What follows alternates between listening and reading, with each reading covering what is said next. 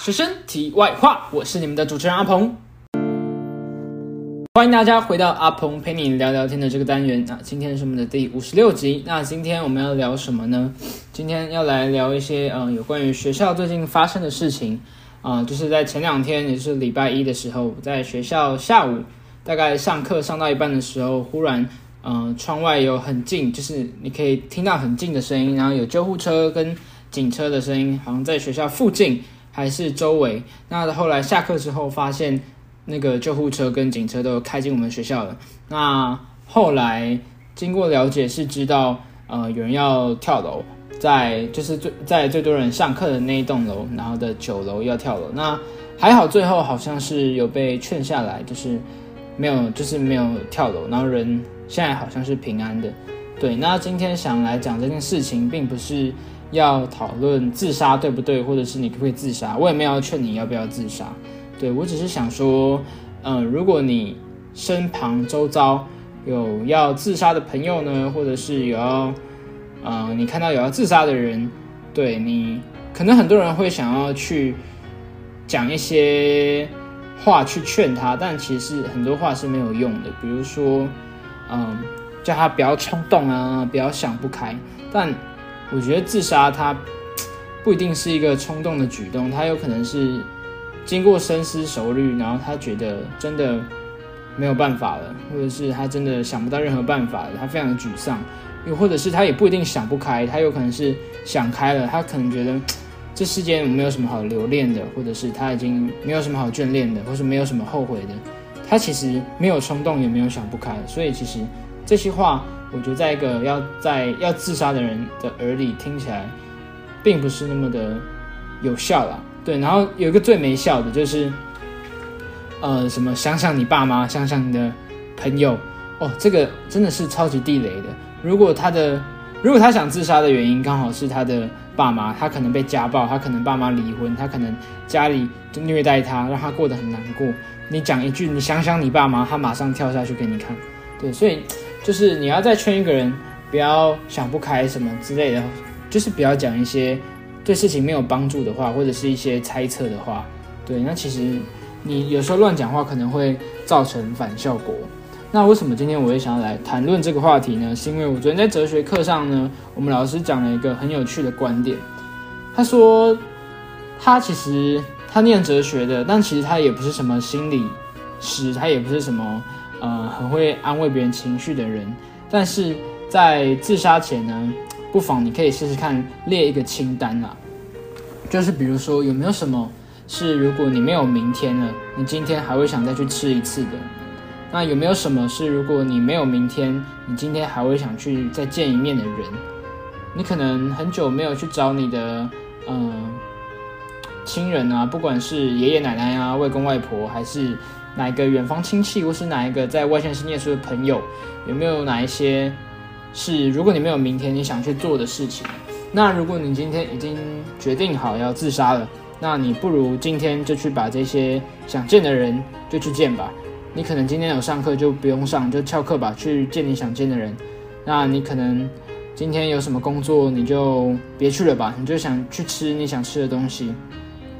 那如果你今天有什么重要的事情，那也没关系，就去做你想做的事情就好了。对，那这个观点我觉得很有趣，因为它听起来是一个拖延战术，没有错。我们老师也说了，就是他不是心理大师，他只想用拖延战术让这些想要自杀的人可以多想一下。对，但是我听起来其实是，嗯，有一点小共鸣在的地方是在于，啊，我也曾经是从小就会想要自杀的人，一直到。嗯，长大也都是一直到国小、国中、高中都曾经有这个自杀的念头。那后来呢，是有听到一句话，有让我把这个自杀念头稍微放下来一点。那那句话，它也改变了我很多，常常想不开，或者是快要进入一个疯狂情绪，有把我拯救回来，或者是我已经啊情绪已经不可控的时候，它有让我可以有一条路可以走的一句话，就是。没有什么是不能放下的，只是后果你要选择承担。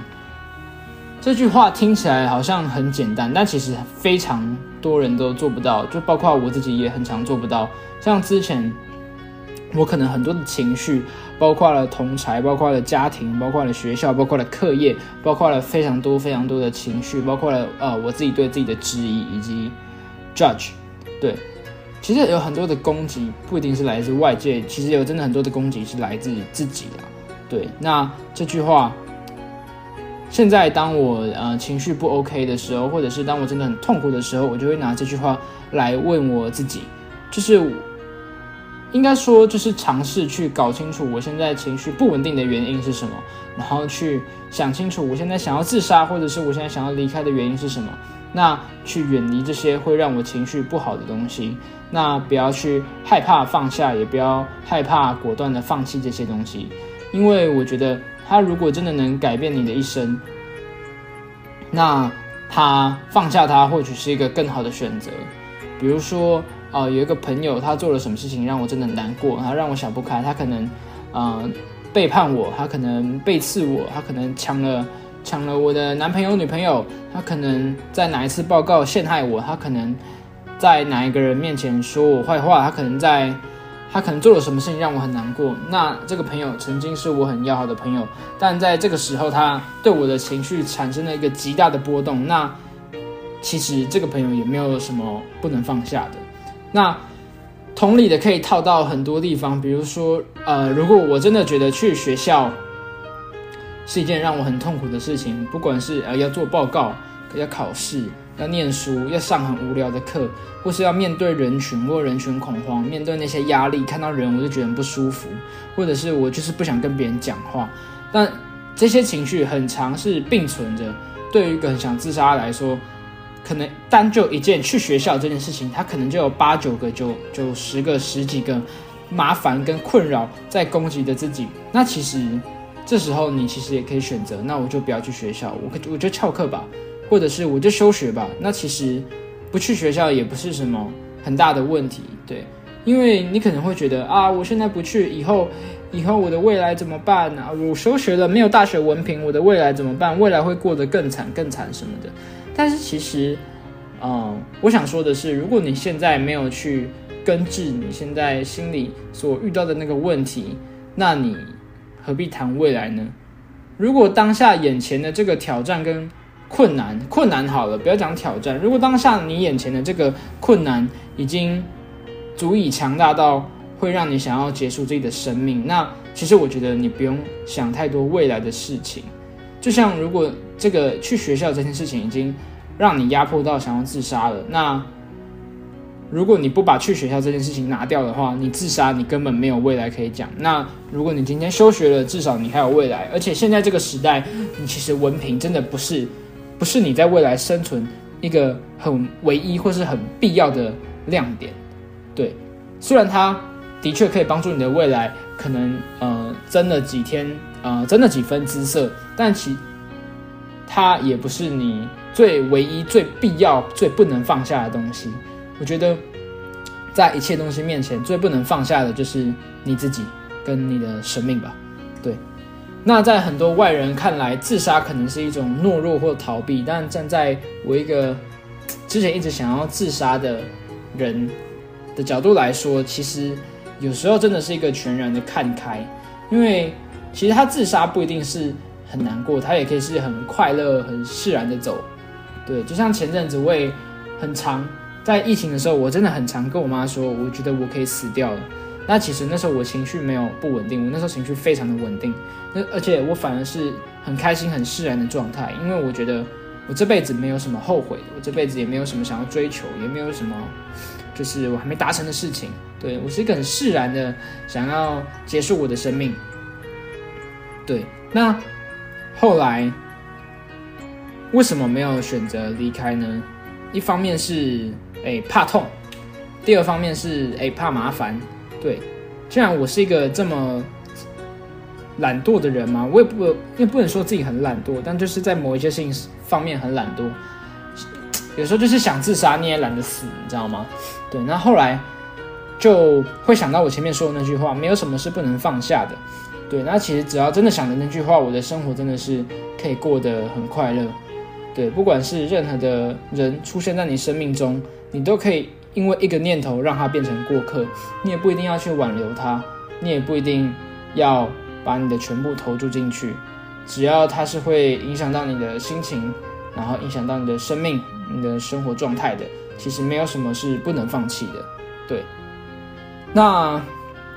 直到现在，我还是跟很多人说，我的目标我没有要活很久，我没有要长命百岁，没有要长生不老什么的。那甚至我现在的目标呢，就是呃赚到足够多的钱，然后去安乐死。对，那为什么会有这个目标呢？因为我觉得你活着没有目标，就整天会很想自杀啦。对，所以就是给自己设定一个目标。但是如果你现在就已经很想死，那你何不把死放成一个目标？对，就是你死也要死的好看一点，死的舒服一点嘛。就是呃，比如说跳楼啊、上吊啊，但窒息五分钟，或者是很大力的被摔到地上，还是你要轻轻的打一个针，然后很舒服的死掉。那我觉得，在我看来，我还是会选择什么喝个药或者打个针，然后舒服的死掉，对吧？对，所以这现在是目前让我的生活继续的一个目标，就是赚到足够的钱，然后安乐死。那我现在做的事情就是想办法，呃，多学一点东西，然后多去尝试，多接触一些东西，然后让我的未来可以想办法赚更多一点钱，或者赚更快的钱。那其他什么的就边走边说吧。对，那今天这一点小观点分享给大家。如果你曾经有想要自杀的念头，你不妨就是把那些清单列出来。你有什么想吃的、想做的、想见的人，今天都去把它做一做吧。你有什么真的困扰你很久的？困难或者是挡在你前面的阻碍，不妨就把它放下吧。其实真的没有什么是不能放下的，只是后果你要选择去承担。我相信，嗯，休学比自杀一定要来得好，或者是嗯，放弃你的男女朋友一定比结束自己的生命要来得好。那最后就是，如果你生活没有目标，那就把结束自己的生命当成一个目标吧。像。想想看，哎，你要自杀，你要好好的死，你要安乐死，你需要花多少钱？你要花多少钱搭飞机到国外？你要花多少钱进行那个疗程？花多少钱才能死掉，然后安葬之类的？说不定你不想安葬，那你可以不用算安葬，就是好好的算，你要快乐的死需要多少钱？然后朝着那个目标去前进，想办法去赚到那个钱。